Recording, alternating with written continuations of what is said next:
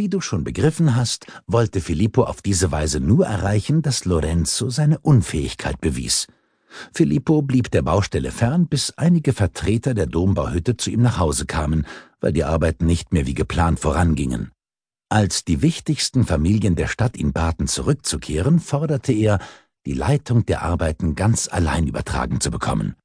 Und hat er es geschafft? Was glaubst du? Katharina hatte keinerlei Zweifel. Natürlich, denn die Medici hatten ihn ausgewählt. Clarice blieb erstaunt der Mund offen stehen. Du hast deine Lektion gut gelernt, sagte sie verblüfft. Das ist ganz dein Verdienst, Tante. Glaubst du wirklich? Ich bin mir sicher. Nun gut, jetzt wo du weißt, wie die Kuppel gebaut wurde, was meinst du?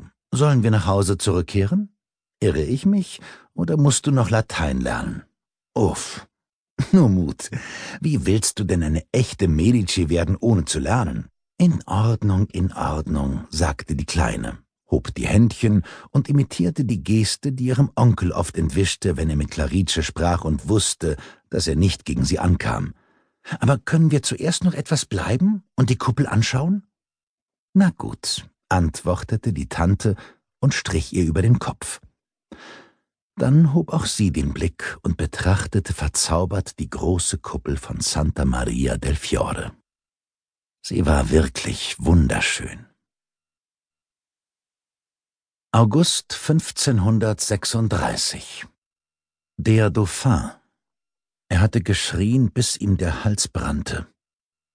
Er hatte die Hände an die Brust geschlagen, während ihn ein tiefer Schmerz zerriss. Flüssiges Feuer verbrannte seine Seele. Er hatte den Kelch mit kristallklarem Wasser fallen lassen, der zerbrochen war. Und jetzt waren seine Augen gläsern. Der Kopf lag auf der Schulter. Die weißen, leeren Hände hingen über den Armlehnen des Sessels, die Finger schneeweiß und kalt. Das Gesicht war eine eisige Maske. Noch schön, doch in einer Starre, die nur einen Namen kannte. Er konnte denen, die ihn riefen, nicht mehr antworten.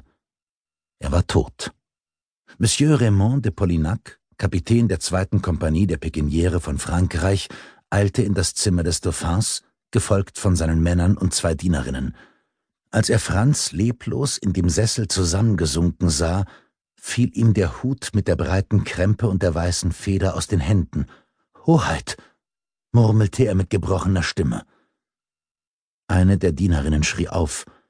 Raymond bedeutete einem Pikinier, die beiden Frauen hinauszubringen.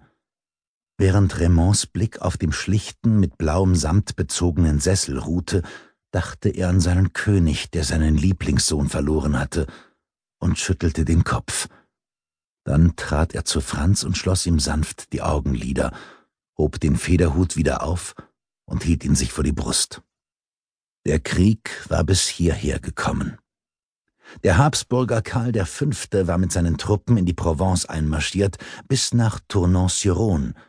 Doch nun, da dieser feuchte Sommer voller Stechmücken begonnen hatte, die Soldaten zu schwächen, sie matt und krank machte, überlegte er nach Savoyen zurückzukehren.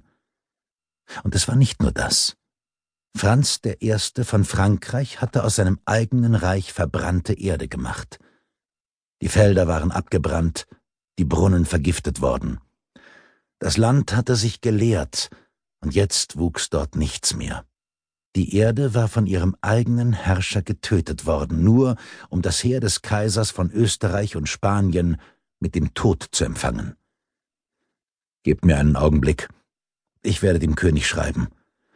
Übergebt den Brief direkt in Händen seiner Majestät, der sich derzeit in Lyon aufhält, befahle den Wachen, die bei ihm waren. Ich werde ihm erklären, was vorgefallen ist. In der Zwischenzeit ruft Ärzte und Chirurgen herbei, damit ich sie nach der Todesursache befragen kann. Bis dahin darf niemand erfahren, was hier geschehen ist. Dunkle Tage stehen Frankreich bevor. Monsieur de Polignac verlor keine Zeit. Er setzte sich an den Schreibtisch des Dauphins und schrieb in schöner Schrift einige Zeilen. Er faltete die Bögen zusammen, schmolz über einer Kerzenflamme Siegellack, ließ es auf die Seiten tropfen und drückte sein Siegel hinein. Er stand mitten im Raum, reglos, während sein Geist in einem Meer aus Fragen ohne Antworten ertrank. War es ein natürlicher